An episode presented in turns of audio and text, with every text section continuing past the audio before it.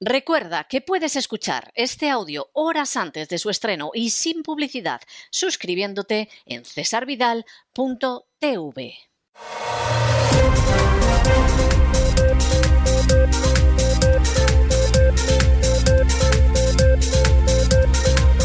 Las noticias del día.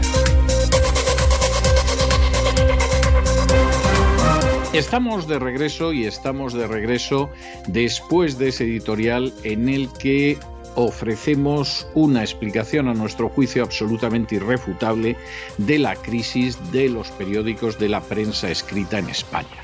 Que esos periódicos están para el arrastre, miren ustedes, eso no tiene discusión. Nosotros hemos conocido épocas en que el país vendía al día un millón de ejemplares. Se dice pronto, un millón de ejemplares. Ahora no llega a los 80.000. Es que no es ni la décima parte. Hemos conocido una época en que el mundo se podía plantar con facilidad en los tres cuartos de millón de ejemplares. Anda en los cuarenta y tantos mil ahora. Prácticamente 20 veces menos. Del ABC no vamos a hablar de la vanguardia, que va muy mal, pero fíjense ustedes, está por delante del país, es que sobran comentarios. Y el caso de la razón es el de un periódico que no se cierra fundamentalmente porque el Grupo Planeta necesita un periódico nacional. Pero La Razón es un periódico ahora mismo para cerrarlo. Fíjense ustedes cómo andará de mal de ventas que ha salido de la OJD porque las cifras que le da la OJD son ridículas, posiblemente por debajo de los 30.000 ejemplares diarios, quizá por debajo de los 20.000 ejemplares diarios. Para aquellos como el que ahora se dirige a ustedes, que no solo vivimos esa época, sino que vivimos una época en que el diario 16 vendía más que cualquiera de estos periódicos y tuvo que cerrar, cerró de hecho en el año 2001, porque sin llegar a eso que llamaban la barrera psicológica de los 100.000 ejemplares, era impensable que se pudiera mantener, y quien ahora se dirige a ustedes recuerda esa etapa breve en el diario 16 como la mejor etapa de su vida en medios de comunicación, todo hay que decirlo. Bueno, pues ya se pueden ustedes imaginar si el diario 16 en esa época no pudo con ello y era un periódico además de la transición y la transición estaba relativamente cerca, no estaba tan lejos, pues ustedes imagínense, estos periódicos están condenados. Y de hecho, tanto el país como la SER están a ver si se pueden vender. Y ha sido el primer periódico de España durante décadas. Es que ha tenido una hegemonía absolutamente indiscutible. La razón ya está para que la tiren. El ABC y el mundo aguantan como pueden. Lo del mundo es tristísimo. Ya, ya no vamos a hablar del periódico de Cataluña, que a fin de cuentas pues es la filial de otra serie de periódicos, como el periódico de Aragón, etc. Bueno, eso camina también hacia el cadáver. Esta es la realidad. Y la razón no es el coronavirus, si esto viene de mucho antes del coronavirus. La razón es la falta absoluta de integridad de la prensa española. Que hay columnistas que son decentes, hombre, no cabe la menor duda. Que hay periodistas que se esfuerzan por hacer su trabajo de la mejor manera, sin ningún género de dudas. Pero es que a estas alturas y después de tantos años, ya sabemos que los medios obedecen a una serie de intereses que mienten y que ocultan. ¿Ustedes creen que los escándalos de la Iglesia Católica los va a contar la cadena COPE? ¿Ustedes creen que los escándalos de la Iglesia Católica los va a contar la razón?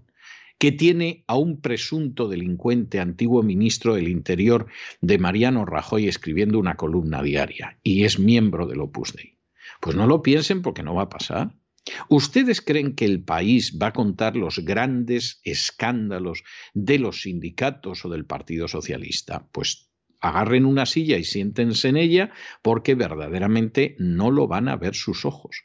Esa es la realidad. ¿Y ustedes creen que algún periódico, cualquiera, a la izquierda, a la derecha, al centro, arriba, abajo, lo que ustedes quieran, les va a contar la realidad de la banca española? ¿Les va a contar la verdad de las empresas energéticas en España? ¿Les va a decir la verdad de eso que con término muy acertado don Lorenzo Ramírez llama a los empresarios? Jamás. Jamás les dirá nada de los empresarios, ni del Banco de Santander, ni del BBVA, ni de tantos otros, porque dependen de esa publicidad. Claro, esto que sucede en la prensa escrita sucede también en la radio y sucede también en la televisión. ¿Ustedes creen que es medianamente normal que el podcast de, de, análisis político más descargado en España sea el de la voz de César Vidal. Por delante de todas las grandes cadenas de radio, es decir, de la COPE, de Onda Cero, de la SER, esté el podcast de la voz de César Vidal, no, no es normal. Pero sucede porque en última instancia nosotros seguimos contándoles la verdad, porque no les ocultamos nada, porque no dependemos de la publicidad para mentirles a ustedes o para ocultarles nada. No lo vamos a hacer jamás. Nosotros estamos entregados a la práctica de la información y de la opinión. Y lamentablemente en estos casos eso no pasa ni de broma. Matan a Centeno con tal de continuar con la publicidad de la Caixa. Y por supuesto, se muere en un momento determinado el capo di tutti capi del Banco de Santander y vamos, parece que se ha muerto Jesucristo. Es algo verdaderamente impresionante. Se arrastran por el suelo como reptiles, babean como babosas, simplemente a la busca de la publicidad que les permita mantenerse. Y luego, pues colocar amigos, queridas, gente de la misma secta religiosa, etcétera, etcétera, etcétera. Claro, llega un momento en que la gente deja de creerlos, porque a veces las mentiras son tan descaradas y la falta de integridad es tan escandalosa que dices, bueno, el periódico lo va a comprar su pastelera madre y además para papel higiénico resulta que compro cualquiera de los rollos que hay en el mercado y además son más suaves que el periódico. Ya no estamos en aquella época en que el periódico después se utilizaba como papel higiénico en casa. Yo he conocido eso hace muchísimos años en mi infancia, pero ya el papel higiénico es asequible y de hecho es bastante más suave de lo que es pues La Razón o El País o El Mundo, cualquiera de estos periódicos. Y finalmente ese es el final, la muerte de la prensa española, pero es que lleva suicidándose décadas. Es que lleva inclinándose ante los poderosos y lo mismo inclinan las rotativas que las cámaras de televisión que los micrófonos de la radio. Solo los que todavía no se han enterado o tienen la fidelidad de una secta religiosa, pues siguen todavía atendiendo ciertos programas de radio, cada vez menos, siguen atendiendo ciertas cabeceras de prensa, cada vez menos, siguen viendo ciertos programas de televisión, cada vez menos. Esto es terrible, pero es así, es así. Nosotros, como pensamos que la integridad es esencial, es más, estamos convencidos de que gracias a Dios la integridad es la que nos ha permitido seguir llegando a donde hemos llegado. Si ustedes cuentan las descargas que en estos momentos tiene este programa, tan solo en YouTube y en iBox, al cabo del mes, es superior a la tirada que tienen los grandes periódicos, ya es para echarse a temblar, pero todos esos periódicos sumados a lo largo del mes tienen menos ejemplares vendidos que descargas este programa.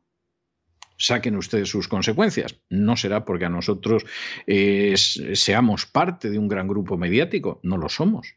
No es por la publicidad, todo lo contrario. Nosotros hemos hecho auténticamente una de nuestras características no tener publicidad para no privarles a ustedes de la información que les importa y para no tener que mentirles y para no contarles lo que no es.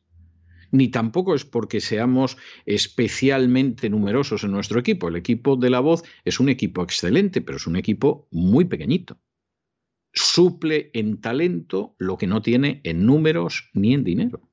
Y además nosotros nos sometemos todos los años a la voluntad de nuestros oyentes para seguir adelante.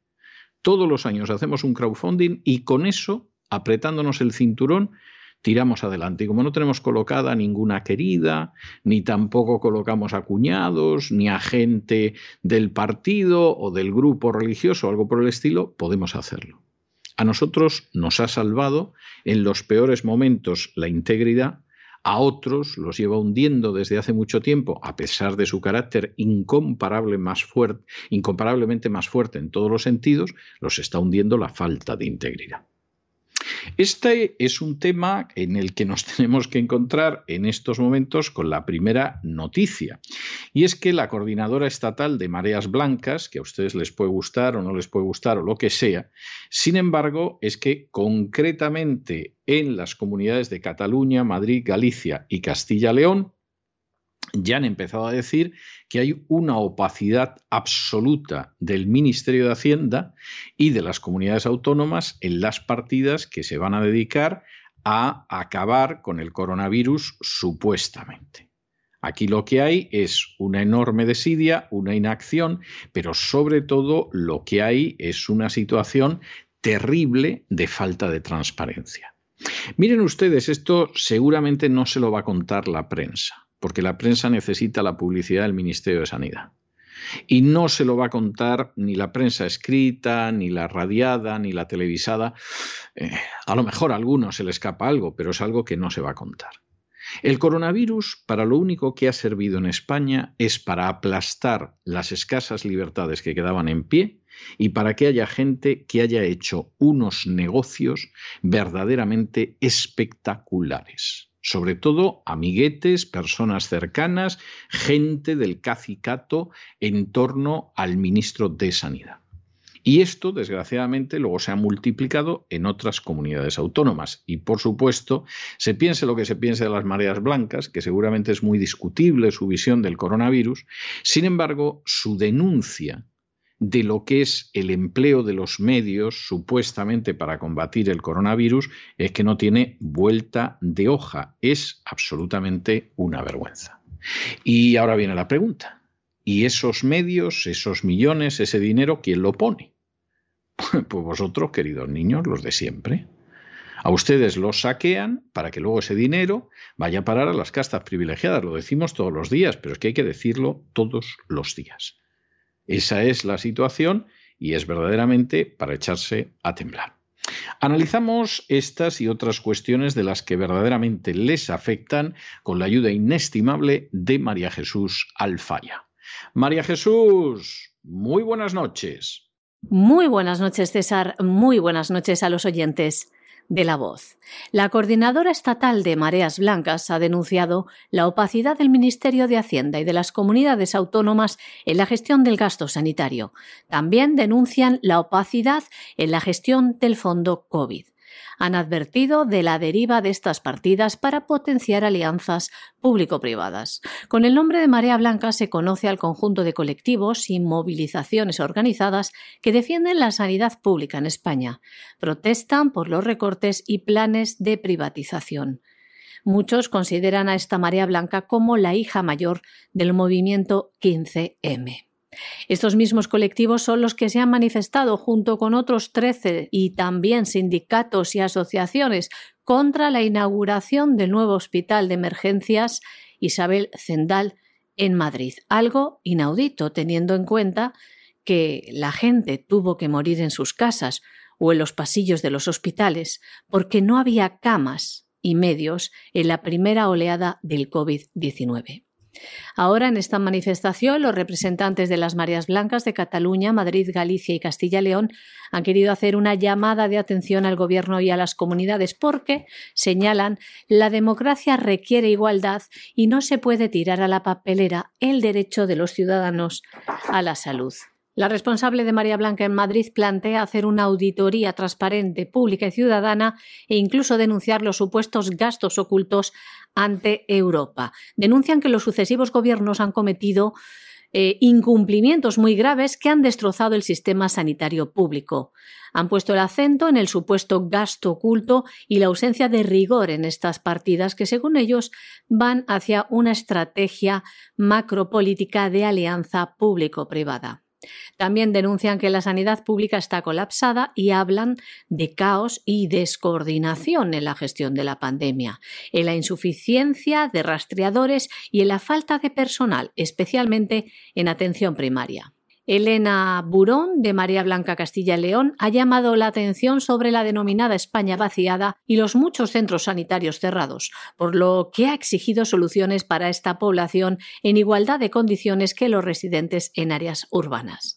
Los representantes de las diferentes comunidades autónomas de estas mareas blancas han coincidido en lo que denominan peligrosa desidia de los gobiernos autonómicos en la segunda ola del coronavirus, en la que Dice, magnifican los dramas, pero dejan en evidencia su inacción ante las necesidades que se requieren para afrontar la pandemia. Las Marías Blancas han consensuado un documento en el que denuncian el caos y la descoordinación, además de la falta de metodología para afrontar esta crisis sanitaria.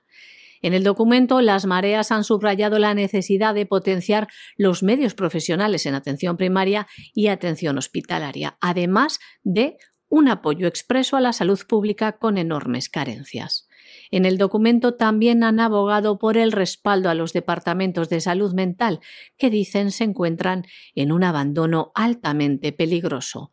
Además, denuncian que no hay rastreadores suficientes. La misión de estos es minimizar la difusión del virus y encapsular su propagación. Las cuotas de rastreadores están muy lejos de lo que marca la Organización Mundial de la Salud. El representante de Marea Blanca Catalana, Tony Barbera, ha anunciado movilizaciones para los meses de enero y febrero. La noticia que les vamos a dar ahora es una noticia verdaderamente escalofriante. Porque es de esos puntos de la noticia, lamentablemente se da mucho, pero la prensa los oculta, incluso ha perseguido en ocasiones a quienes lo contaban, esos puntos de la noticia en los cuales el abuso de poder, el negocio de las ONGs, además se cruza con el abuso sexual de niños. Y alguno dirá, bueno, se ha disparado usted. No, no, no, no, que va en absoluto. Es más, estamos convencidos de que esto es la punta del iceberg y además esto afecta a una resolución judicial. El antiguo dirigente de las Juventudes Socialistas de Elche, subrayamos Juventudes Socialistas de Elche, ha sido condenado a tres años de prisión, nada más que tres años, por distribuir vídeos de adultos en que se veía cómo violaban a recién nacidos. Violar a un recién nacido solo puede entrar en una mente viciosamente criminal. Y desde luego es una de esas situaciones en que habría que pensar muy seriamente en encarcelar de por vida a semejante degenerado. Pero que luego haya un personaje, que además era el dirigente máximo de las juventudes socialistas de Elche, que distribuía esto es verdaderamente algo que le revuelve el estómago a cualquiera. Y por cierto, este personaje, que se llama Alejandro Díaz, además, para terminarlo de arreglar, no solo distribuía vídeos donde los adultos torturaban y violaban a recién nacidos, se le ha investigado por violar a una niña de dos años y por abusar a niños saharauis que venían a Elche a pasar el verano. Y claro, la historia está en que efectivamente esos niños llegaban hasta Elche porque supuestamente iban a eh, celebrar eh, unas vacaciones en España y había quien los esperaba para abusar sexualmente de ellos. De la primera causa, que era la del abuso a una niña de su círculo íntimo, una niña de dos años, el tal Alejandro salió bien en el juicio, porque claro, en última instancia es muy difícil elaborar una condena sobre la base de algo que solo tenía como testigos la niña.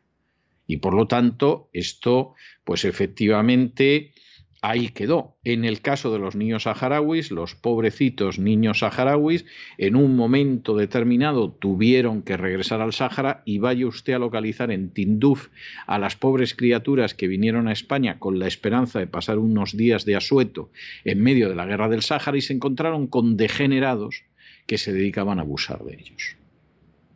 Luego algunos consideran que esto es novelesco, que no es verdad, que no sucede. Ya, ya bastante más de lo que se cree la gente, pero no esperen ustedes esto verlo en la gran prensa española, esa prensa que se va absolutamente desplomando. No esperen verlo. No es lo que se quiere que vean ustedes. Alejandro Díaz, ex líder de las Juventudes Socialistas de Elche en Alicante, ha sido condenado solamente a tres años de prisión por distribuir vídeos de adultos violando a recién nacidos y torturándolos. Pero no solo esto, este monstruo ha sido investigado por violar a una niña de dos años en el círculo familiar y también parece haber abusado de niños saharauis que iban a Elche a pasar el verano. De los dos casos ha salido absuelto porque no había testigos. Algo verdaderamente inaudito. La Fiscalía pedía para él únicamente nueve años de cárcel, pena que se ha visto reducida porque, ante la evidencia y pruebas contra él, no ha tenido más remedio que declararse culpable. Y así, encima, se ha visto beneficiado con una reducción de la pena, como si la confesión implicase su redención o arrepentimiento, algo que nos parece verdaderamente vergonzoso más cuando en las conversaciones intervenidas por la policía decía cosas como estas, refiriéndose a esos seres indefensos. Los imagino gritando y llorando mientras los violo. Este ser infernal, Alejandro Díaz, repetimos, ex líder de las Juventudes Socialistas de Elche en Alicante, ha admitido que consumía y compartía el material mencionado que los agentes del Cuerpo Nacional de Policía han descrito como el peor caso de pedofilia al que se han enfrentado, por la crueldad del material intervenido. La operación desarrollada por agentes de la Comisaría General de Policía Judicial de Madrid y del equipo de delitos tecnológicos del Cuerpo Nacional de Policía de Alicante arrancó en julio del año 2017 con la detención de este sujeto repugnante. La juez ordenó su ingreso en prisión y en agosto le dejó en libertad, es decir, un mes después, tras pagar su familia una fianza de 20.000 euros. Las diligencias posibilitaron que se iniciaran dos investigaciones judiciales más, una por abuso a una menor de su círculo íntimo, una niña de dos años, y otra por presuntos abusos a niños saharauis que iban a Elche a pasar el verano. La primera de ellas llegó a juicio, celebrado el pasado mes de marzo, pero fue absuelto porque no había testigos, salvo unas conversaciones y la niña. Esto nos hace ver que no hay justicia para estos niños, estos niños que no se pueden defender y como ven, la justicia dicta este tipo de sentencias. La segunda sentencia, la de los niños saharauis, de los que abusó este sujeto, pues ante la imposibilidad de localizar a estos niños, la segunda denuncia sobre este ser despreciable se archivó. La policía analizó su ordenador y alertó de que esto sucedía por las imágenes que allí encontró pero ante la imposibilidad de localizar a estos niños saharauis, cosa que también nos sorprende, quedó absuelto. Y al final, la única investigación que ha acabado en condena para este repugnante individuo ha sido la del consumo, almacenaje y distribución de los vídeos en los que se violaban, se torturaba a bebés, porque las pruebas eran irrefutables. Y llegamos a esa parte de nuestro programa, evidentemente sobrecogidos con las noticias que hemos visto de España, llegamos a esa parte de nuestro programa que se ocupa de Hispanoamérica. Les hemos ido contando de manera sistemática, continua, repetida, que esas elecciones venezolanas que están ahí marcadas para el domingo 6 de diciembre van a ser una farsa. No lo decimos solo porque las esté defendiendo Rodríguez Zapatero, que ya si está Rodríguez Zapatero al lado, evidentemente es para temerse lo peor de lo peor sino porque es que el sistema de presión de la dictadura chavista sobre los pobres venezolanos es vergonzoso. No solamente, no solamente porque ya han dejado claro que va a tener muy difícil comer aquel que en un momento determinado no esté dispuesto a votar la dictadura, sino porque ya la última amenaza es que aquellos que no vayan a votar el domingo se van a quedar sin trabajo. De hecho, hay un lema que es al que no vote, que lo voten. El, el, que no vote va con V de votar y el que lo voten va con B de que lo tiren.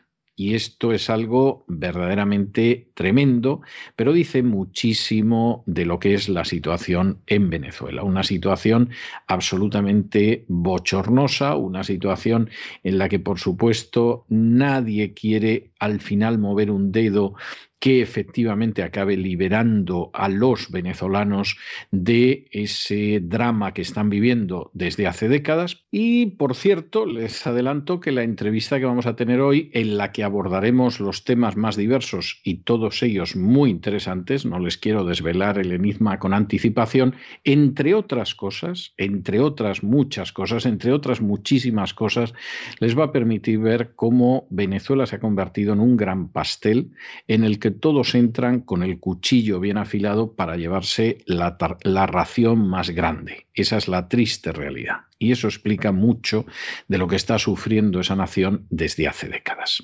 Si hace unos días les hablábamos de la amenaza del segundo de a bordo de la dictadura venezolana, Diosdado Cabello, que amenazaba con dejar sin comida a quien no fuera a votar, con la frase el que no vota no come, para el que no vote no hay comida, el que no vote no come, se le aplica una cuarentena si sin comer.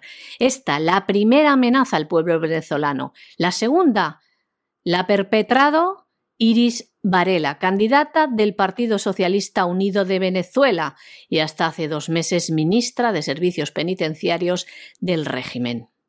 Esta envió un mensaje a los agentes y directivos de su ministerio ordenándoles despedir a todos los empleados que no participen este domingo 6 de diciembre en las elecciones parlamentarias convocadas por el chavismo.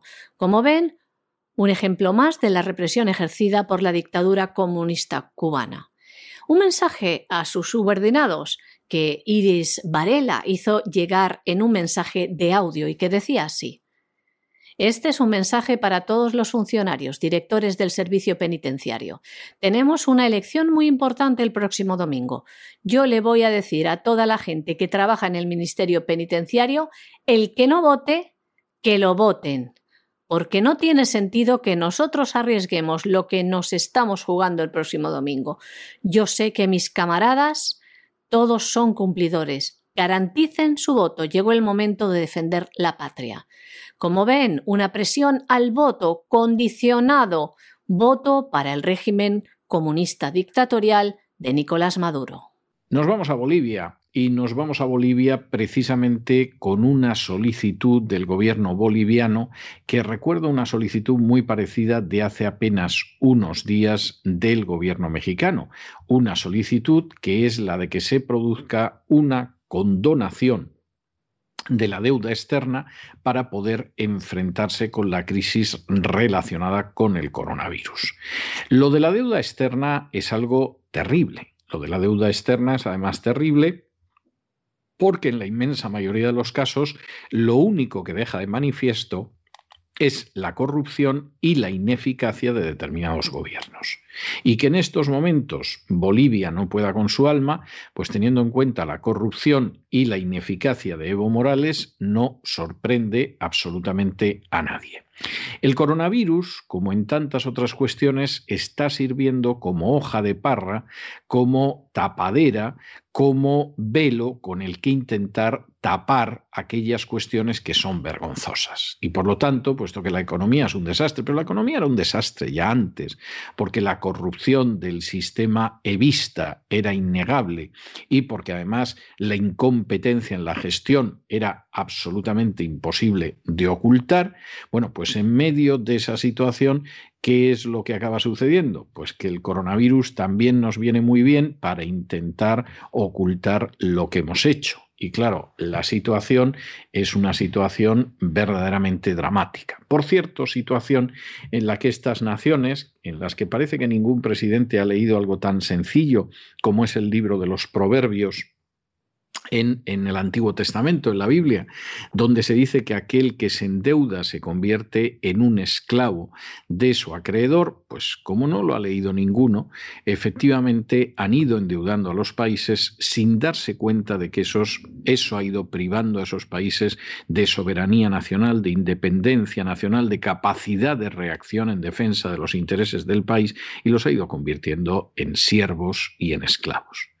Y esto es algo verdaderamente tremendo. Esto no tiene más vuelta de hoja. Y de pronto Bolivia, pues en última instancia, acabará entrando por el aro, lo está haciendo ya de la agenda globalista, porque tiene una deuda que tiene que pagar porque se ha metido en situaciones en las que nunca debió de meterse y porque además se da la circunstancia de que efectivamente la única salida que le queda es precisamente esa. Es algo tremendo, pero no cabe la menor duda de que esa situación van a estar gimiendo, clamando y llorando las distintas naciones de Hispanoamérica uno de los grandes frentes ahora de imposición de la agenda globalista, y que la agenda globalista de la manera más despiadada y criminal va a aprovechar el endeudamiento para imponerse sobre esas naciones, y si no, al tiempo. Bolivia ha propuesto a la comunidad internacional movilizar fuentes de financiamiento y una condonación de la deuda externa para poder afrontar la crisis económica causada por la pandemia del COVID-19. El presidente de Bolivia, Luis Arce, en un vídeo difundido por el canal estatal de televisión, decía lo siguiente Esperamos encontrar la debida comprensión y solidaridad de la cooperación internacional. Es imperativo movilizar las diferentes fuentes e instrumentos de financiamiento y condonación de la deuda externa. Un vídeo que se grabó durante la participación del gobernante desde La Paz en una asamblea de las Naciones Unidas bajo el tema Unidos contra el COVID-19. Y el mandatario no perdió oportunidad para culpar de la situación económica a la gestión administrativa de su antecesora durante un año únicamente, Janine Áñez. El presidente boliviano expresó que el país se encuentra en recesión, con indicadores que evidencian una caída de su economía de más del 11%, cuando antes crecía a más del 4%, lo que puede conllevar, añadía, un aumento del desempleo, de la pobreza y de las desigualdades. Como saben, Luis Arce asumió el cargo el pasado 8 de noviembre ha calificado de patética la situación económica del país tras estimar un déficit fiscal para este año de 12,1%. Nos vamos a la última sección de nuestro boletín informativo. Nos vamos a los Estados Unidos y nos vamos a los Estados Unidos donde tenemos dos noticias extraordinariamente interesantes. La primera, que como venimos diciéndoles desde hace semanas, no se crean ustedes a esos medios de comunicación que les dicen que Trump está a punto de conceder la victoria a Joe Biden, que Trump va a tirar la toalla, que Trump se rinde. No se lo crean porque es mentira. El ridículo que hicieron los medios de comunicación hace apenas unos días, en España todos, diciendo que era obvio que Trump estaba dispuesto a ceder la victoria porque se había puesto, eh, había tolerado la acción del equipo de transición de Joe Biden, y lo dijeron totalmente, lo único que demostró es que los corresponsales españoles en Estados Unidos son un atajo de embusteros o de vagos, y no sabemos qué es peor porque a quien ahora se dirige a ustedes le bastó tres minutos de su tiempo para localizar el desmentido de esa versión falaz y mentirosa que había propalado el jefe del equipo de transición de Joe Biden. A lo mejor estaba tan contento que dijo, bueno, aquí Donald finalmente va a ceder. A lo mejor no lo hizo de mala fe, no sabemos, pero lo cierto es que no era verdad y los corresponsales lo hubieran podido ver simplemente con que no hubieran sido unos vagos y unos esclavos del globalismo. No lo vieron, hicieron el ridículo. Cualquier director digno los hubiera puesto de patitas en la calle ese mismo día. Han decidido mantenerlos. Bueno, pues así se explica el desplome de la prensa española, carente de integridad y cada vez menos fiable. Trump no tira la toalla. Y de hecho, de hecho, en estos momentos el representante republicano por Pensilvania, Mike Kelly, ha presentado una petición de emergencia ante el Tribunal Supremo de Estados Unidos a fin de que rechace todas las papeletas por correo que se recibieron en el Estado durante el proceso electoral porque en estos momentos la prensa suele decir eso de se está rechazando todas las peticiones legales del equipo de Trump o de gente que va en la dirección de denunciar el colosal fraude electoral que se ha producido en Estados Unidos. Pero la auténtica realidad, porque esto es absolutamente indiscutible, es que finalmente esto está llegando al Tribunal Supremo y vamos a ver cómo acaba esto en el Tribunal Supremo porque esto es enormemente interesante. Y da la circunstancia de que si efectivamente ese número de votos que se pueden invalidar son más que aquellos que presuntamente dieron la victoria a Biden, Biden ha perdido este estado. Y este estado se lo adjudica Trump. Y son nada más y nada menos que 20 compromisarios o 20 votos electorales, como ustedes lo quieran llamar. De manera que Trump no arroja la toalla, no parece que tenga la menor intención de arrojarla. Y además se da la circunstancia de que no solamente no la arroja su equipo, que tendría una cierta lógica, sino que no la arrojan aquellas otras instancias que han recurrido a los tribunales para impedir el fraude electoral y el robo de las elecciones. Los medios puede que no lo cuenten, peor para ellos, nosotros sí lo contamos. Esta batalla continúa. Esta batalla sigue. Esta batalla no se acaba.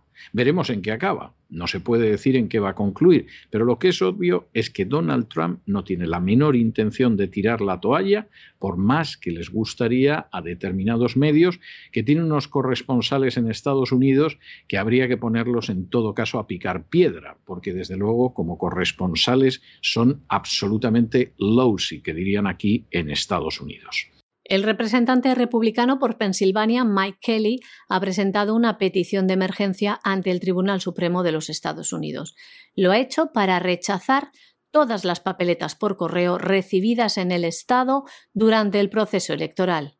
El Supremo está pendiente de decidir también otra apelación al margen presentada por legisladores republicanos y que se limita a preguntar al tribunal si el Estado está capacitado para contar votos por correo llegados hasta tres días después de los comicios.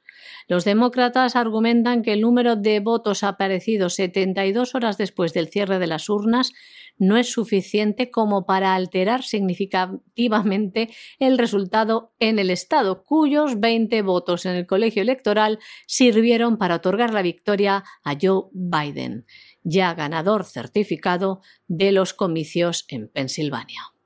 Y nos vamos del Tribunal Supremo y de Pensilvania a Miami. Nos vamos a Miami y concretamente a la Corte de Apelaciones o al Tribunal de Apelaciones del undécimo circuito. ¿Qué ha pasado? Bueno, pues aquí se ha dictado una sentencia verdaderamente histórica porque es una sentencia en favor de la libertad, es una sentencia en favor de lo que es la libertad de culto, es una sentencia en favor del cuidado médico. Y esto es algo eh, verdaderamente notable. Vamos a hacerles un poco de historia para que entiendan ustedes esto. Un grupo de los lobbies homosexuales, de los lobbies gays, deciden ir contra la Christian Family Coalition, la coalición cristiana familiar, se podría traducir, de Florida, porque entre los servicios favorables a la familia que presta la coalición cristiana, que es un grupo evangélico de organizaciones evangélicas, está el de ayudar a aquellas criaturas que en un momento determinado quieren abandonar la homosexualidad. A veces pueden ser niños, a veces son adolescentes, a veces son adultos y son personas que efectivamente tienen sentimientos homosexuales no deseados o que tienen una confusión por disforia de género y lo que sucede es que efectivamente esta organización les ayuda a enfrentarse con algo que les crea una enorme angustia. Como el lobby gay ha decidido que en este mundo todos tienen que transitar en una sola dirección, es decir, usted puede pasar de heterosexual a homosexual y además consideramos que ganaría mucho con el cambio. Pero lo que no puede hacer es decir, yo soy homosexual, no quiero ser homosexual, choca con mis sentimientos, choca con, mis convicciones morales, eh, choca con la manera en que yo quisiera vivir y quiero dejar de serlo, eso le queda totalmente prohibido. Los lobbies LGTB se dedicaron a intentar impedir lo que se llama la terapia reparadora o de conversión. Y además alegaban que, claro, es que un homosexual, cuando deja de ser homosexual, pues se deprime, le da por beber, le da por drogarse. Al parecer no hay homosexuales deprimidos, no hay homosexuales que se droguen y no hay homosexuales que beban en exceso. Solo aquellos que deciden abandonar la homosexualidad y que piden, por ejemplo, ayuda a la coalición cristiana por la familia. Bien, ¿qué sucede en un momento determinado? Esto que, por ejemplo, es legal en España, el ayudar a un homosexual que quiere dejar de ser homosexual en España es ilegal no solo es ilegal por la izquierda o por los nacionalistas catalanes y vascos, no, el Partido Popular, gobernando en Madrid, hizo todo lo posible para implantar esta ley, que es una ley absolutamente totalitaria, que impide que un homosexual pueda intentar dejar de serlo porque no puede dejar de serlo. Tú en un momento determinado puedes decir, yo nací como varón, soy un varón, pero a partir de ahora soy Carmencita. Bien, bien, bien, aplausos. O puedes decir, yo nací como un varón y en un momento determinado desarrollé una inclinación sexual hacia personas del mismo sexo. Bien, bien, bien, aplausos. Pero si tú dices yo tengo inclinaciones homosexuales, por una serie de razones desearía dejar de tener esas inclinaciones, se me puede curar y además yo quiero hacerlo voluntariamente. ¿eh? No son mis padres que me quieren obligar a dejar de ser homosexual, no, no es el Estado que pretende que lo haga, sino que soy yo quien lo quiero hacer, esa posibilidad se niega. Y además se pena aquellos especialistas, psiquiatras, psicólogos, etcétera, que ayudan a una persona que pide socorro en medio de esa situación. En primera instancia, en Miami, en Florida, se había decidido que efectivamente no se podía practicar ese tipo de terapia. Lo bueno de la sentencia del Tribunal de Apelaciones del undícimo circuito en Miami es que ha fallado a favor de la libertad de expresión, de la libertad religiosa y de la libertad terapéutica, que esto es enormemente importante, y ha decidido que efectivamente si uno quiere dejar la homosexualidad, déjele usted ser libre y que abandone la Si uno quiere dejar la homosexualidad y requiere la ayuda de un especialista, déjele usted que actúe libremente y que pida la ayuda de ese especialista. Y si uno quiere abandonar la homosexualidad porque tiene unas convicciones espirituales que repugnan las prácticas homosexuales, déjele usted libre y que lo haga.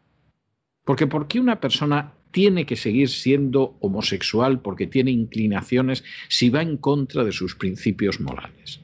Porque una persona tendría que seguir comiendo cerdo si se da la circunstancia de que comer cerdo va en contra de sus principios religiosos, por ejemplo. Bueno, pues es que es algo absolutamente obvio, salvo para la dictadura de la ideología de género. Bueno, pues esta es una buena noticia. No digan ustedes que no concluimos el boletín nunca con buenas noticias, porque hoy hemos terminado con dos buenas noticias. El pasado 20 de noviembre, la Corte de Apelaciones del undécimo circuito de Miami falló a favor de la libertad de expresión y de la libertad religiosa. De este modo, anulaba todas las prohibiciones contra Christian Family Coalition de Florida, una organización que lucha contra la confusión condicionada a los niños sobre su identidad sexual. Los extremistas de los lobbies LGTBQ acusaron a esta organización de practicar una terapia reparadora o de conversión. Dicen que es una práctica peligrosa que debe detenerse porque hace que las personas abandonen la homosexualidad y después pues les lleve a la depresión, al abuso de drogas y al alcohol. La realidad es otra.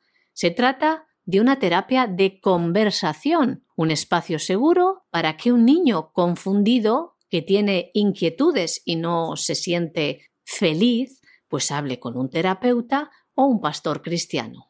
La disforia de género, que es la confusión de la identidad sexual, es un trastorno mental real según la Asociación Estadounidense de Psicología. ¿Y por qué solo se preguntan la terapia de conversión reparativa es la única forma de terapia de conversación que se busca prohibir? Este colectivo considera que es un claro ataque a los valores cristianos. Respuesta a estas acusaciones falsas, esta organización ha pedido a los abogados de Liberty Council que presentaran una ley de libertad de información ante el Departamento de Salud de Florida, donde preguntaron cuántos médicos en el estado fueron denunciados por este tipo de supuesto abuso. Y sorprendentemente y contrariando a los colectivos LGTBIQ, la respuesta ha sido cero. Ningún médico denunciado por ningún tipo de abuso. Todo se originó en el año 2017 en el Ayuntamiento de Tampa, que adoptó por unanimidad una ordenanza para prohibir la consejería cristiana para menores que luchan con sentimientos homosexuales no deseados y la confusión de disforia de género. En respuesta a esta prohibición, Liberty Council presentó una demanda federal contra la ordenanza de Tampa. Y la respuesta del tribunal ha sido la que les hemos comentado. El pasado 20 de noviembre, la Corte de Apelaciones del undécimo circuito de Miami falló a favor de la libertad de expresión y la libertad religiosa, indicando que nunca se han presentado quejas contra médicos en Florida por supuestos abusos de terapia reparadora o de conversión. La Corte de Apelaciones de Florida emitió la siguiente declaración que les leemos. La agenda homosexual extremista obviamente no tolera todas las voces, por lo que está tratando de censurar a los médicos cristianos, a los pastores, a los padres y a cualquier otra persona que quiera ayudar a niños inocentes que están siendo adoctrinados para que participen en comportamientos sexuales muy peligrosos y dañinos. Estamos orgullosos del trabajo que nuestros aliados están haciendo para poner fin a esta forma de abuso infantil por parte de agentes políticos que no tienen nada mejor que hacer que atacar a los niños de Florida. Y llegamos al final de nuestro boletín. María Jesús, muchas gracias, muy buenas noches, que tengas un estupendo fin de semana. Muchas gracias César, muy buenas noches pero no se nos marchen ustedes, no se nos marchen ustedes porque regresamos enseguida con este despegamos en versión abreviada de los viernes donde anunciamos lo que va a ser el gran reseteo y porque además regresamos después con nuestra entrevista de Candilejas que va a ser enormemente especial esta noche. Ya les adelantamos que se van a llevar una serie de sorpresas en una serie de temas que vamos, hacen más que recomendable que escuchen ustedes esa entrevista. Regresamos enseguida.